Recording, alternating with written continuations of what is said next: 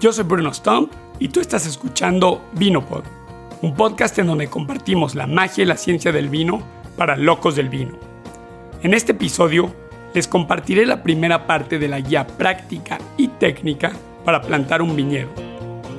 Esta guía nos ayudará a responder las preguntas que todo loco del vino se debe hacer antes de plantar un viñedo. ¿Qué variedad plantar? ¿Sobre qué porte injerto? ¿Con qué mantenimiento de suelo? ¿Y cuál es la preparación del suelo?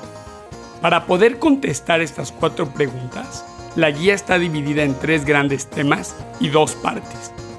Los tres grandes temas son el contexto estructural de la parcela, el potencial climático de la región y la fertilidad general de la parcela. Para esta primera parte, solo vamos a ver el contexto estructural de la parcela y el potencial climático de la región.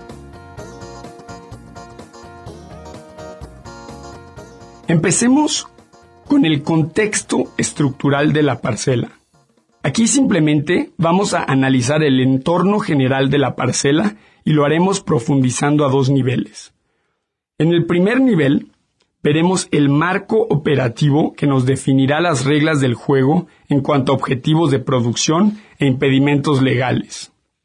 Antes de plantar un viñedo, es claro que hay que definir un marco económico, técnico, legal y ambiental que nos orientarán a tomar las decisiones más atinadas. Lo primero a observar y analizar es el mercado.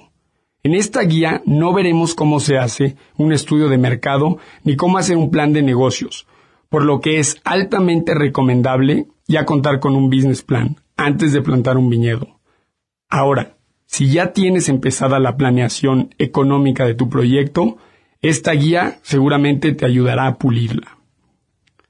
Para definir un objetivo de producción, necesitamos definir un nivel calitativo, es decir, la calidad de la uva que queremos.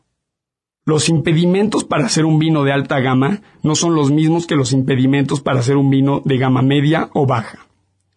Ahora, sea lo que escojamos, vamos a apuntar a hacer una calidad de uva óptima según el objetivo de producción. Todo país, estado y o región cuenta con regulaciones y leyes diversas que nos imponen métodos agroculturales. Existen las denominaciones de origen que en ciertos casos limitan la elección del porte injerto, la variedad, la densidad de plantación y más. Toda práctica de agrocultura debe reducir los riesgos ligados a productos químicos, así como mantener la fertilidad en los suelos y proteger toda fuente de agua potable como mantos acuíferos, ríos y lagos. A su vez, las prácticas agroculturales deben limitar los riesgos de erosión, de compactamiento y contaminación. ¿Cuáles son los factores que aumentan los riesgos ambientales?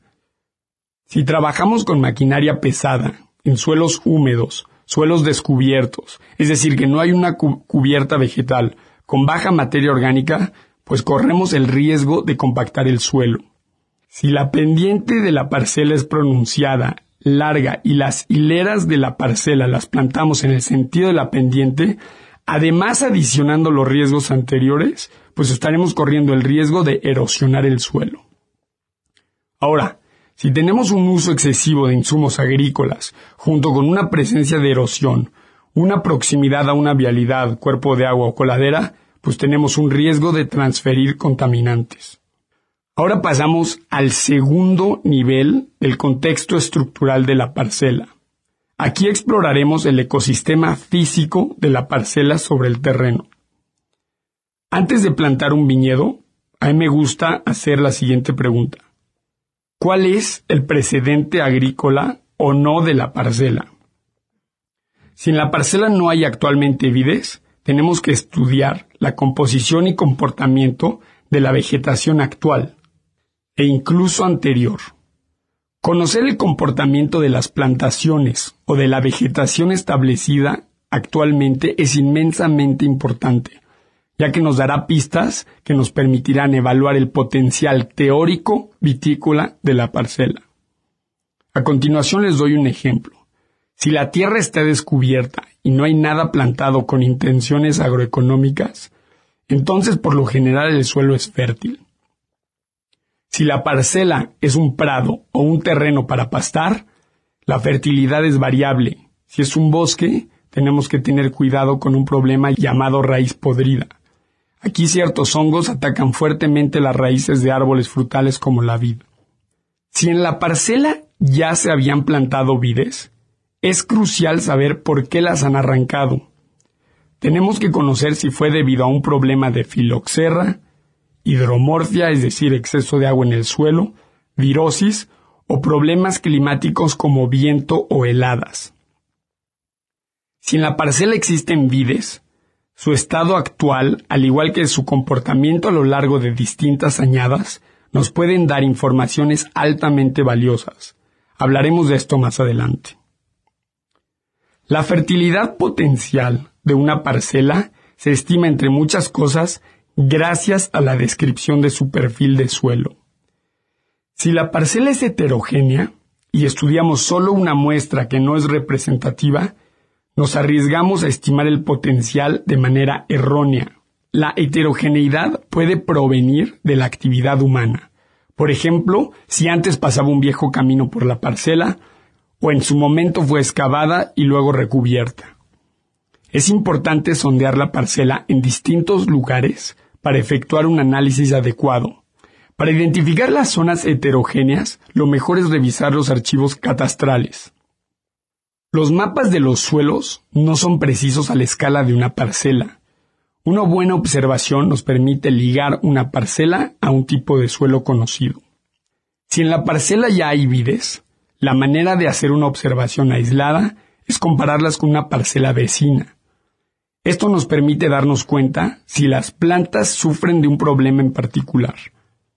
Nos tenemos que hacer las siguientes preguntas al observar nuestra parcela con la parcela vecina.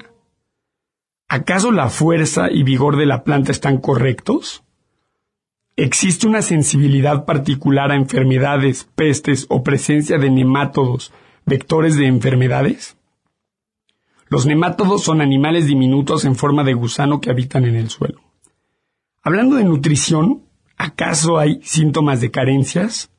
¿Cómo es la alimentación hídrica? ¿Cuál es el estado de madurez de las uvas en general? Si la fuerza o el vigor de la vid es correcta, pues no hay un problema y todo va bien. Si la vid es muy vigorosa, puede ser debida a una causa ambiental, como abundancia en agua y elementos nutritivos, y el resto de un suelo descubierto que no le provoca competencia a la vid. Otra causa de extremo vigor puede ser el sistema de poda o se ha elegido ya sea un porte injerto o variedad de alto vigor. Si el vigor es muy bajo, pues las causas serán opuestas a las anteriores. La estimación de la homogeneidad de una parcela, tanto a nivel vegetal, si la parcela cuenta con vides plantadas y o a nivel suelo, nos permite poner en evidencia problemas eventuales que podremos corregir al momento de la plantación. Observar la superficie de la parcela es altamente importante, ya que nos dará signos inmediatos de erosión. Esta puede ser general o focalizada en surcos o pequeños canalitos en donde el agua corre preferencialmente. Una medida antierosión es no dejar descubierto el suelo y dejar una cobertura vegetal. Ahora hablemos del seguimiento de las añadas. Una manera de ver el potencial de una parcela es poder hacer un seguimiento de las añadas. Esto de nuevo solo aplica en parcelas que cuentan con vides plantadas en ellas. A lo largo de las añadas es importante medir la frecuencia con la cual la parcela nos suministra con uva de calidad. Si no es el caso, entonces habrá que invertir mucho trabajo en la bodega, y es ahí que decidiremos verdaderamente si una plantación es necesaria. Recordemos que cada vez que hagamos un seguimiento de añadas, debemos ligar la calidad de la uva a las condiciones climáticas de la región, en particular a las temperaturas y precipitaciones.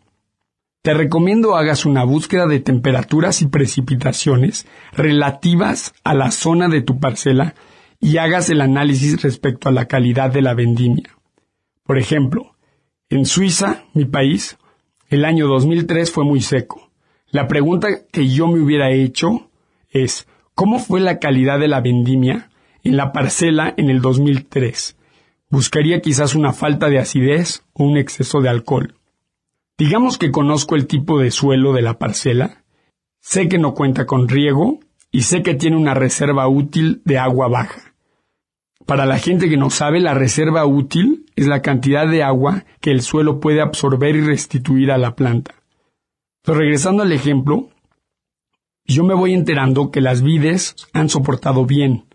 Esto me permite deducir que hay una fuente exógena de agua, otra que la lluvia.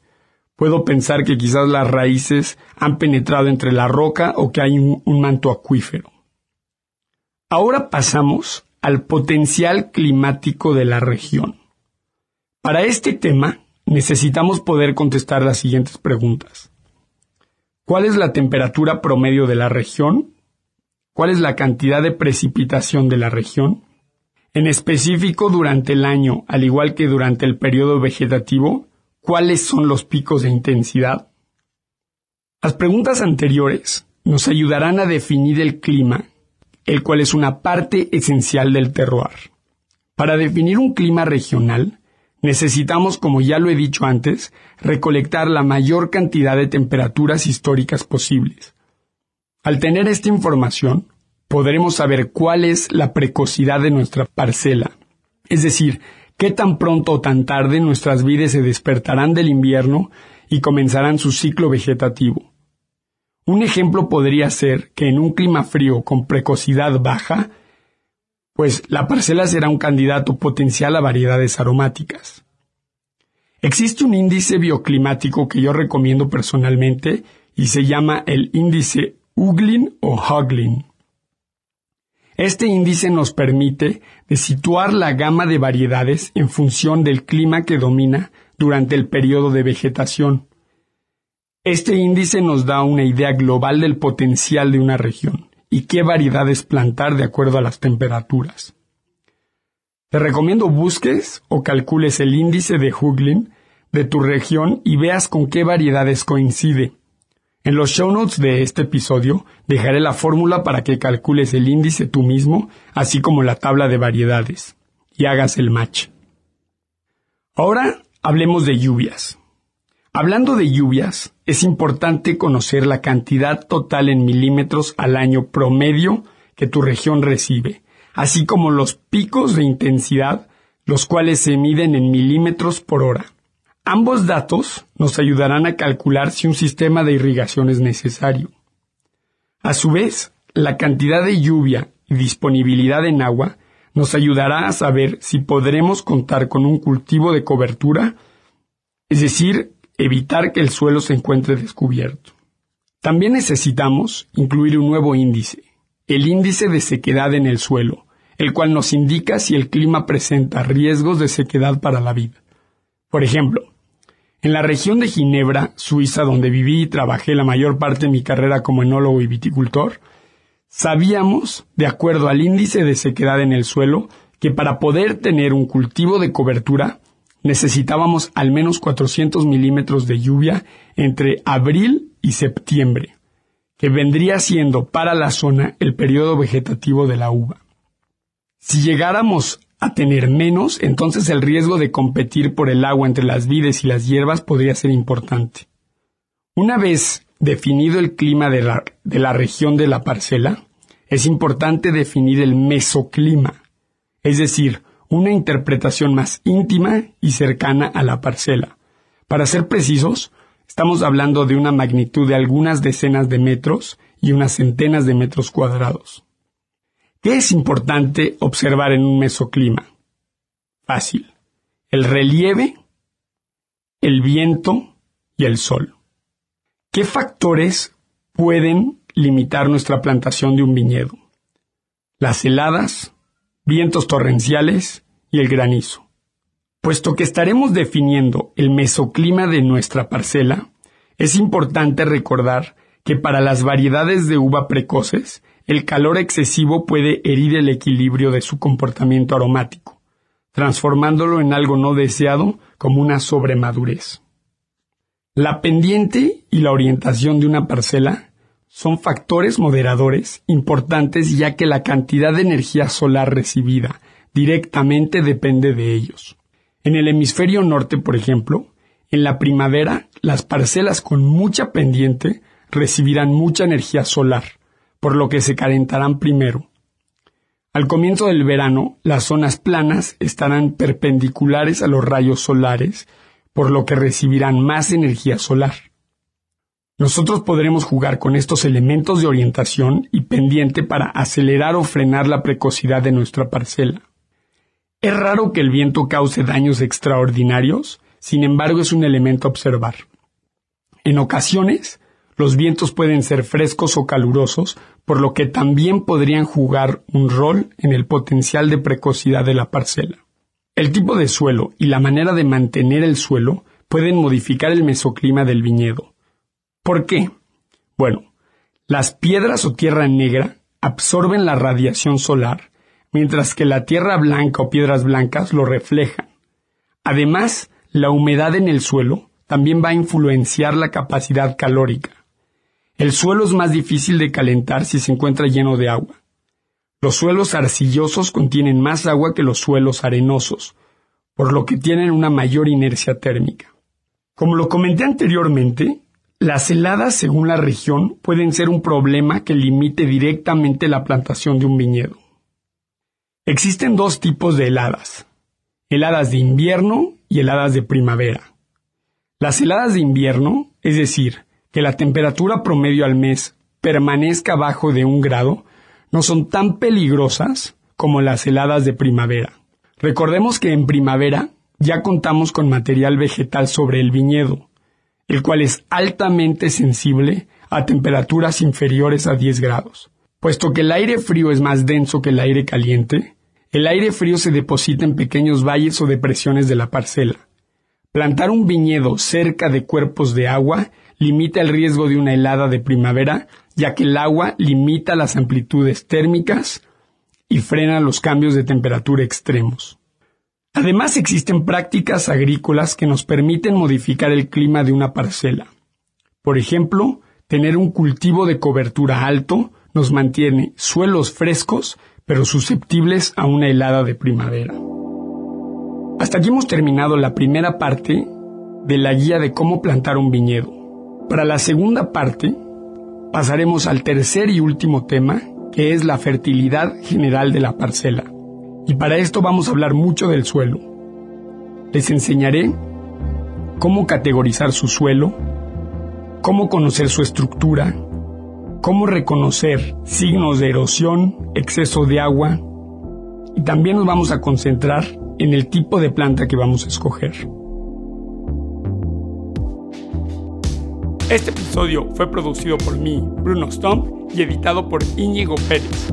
Si te gustó Vinopod quieres apoyar, esto lo puedes hacer siguiendo, bajando y suscribiéndote a Vinopod en aplicaciones como picale.mx, Spotify o donde sea que escuchas Vinopod y danos un buen review.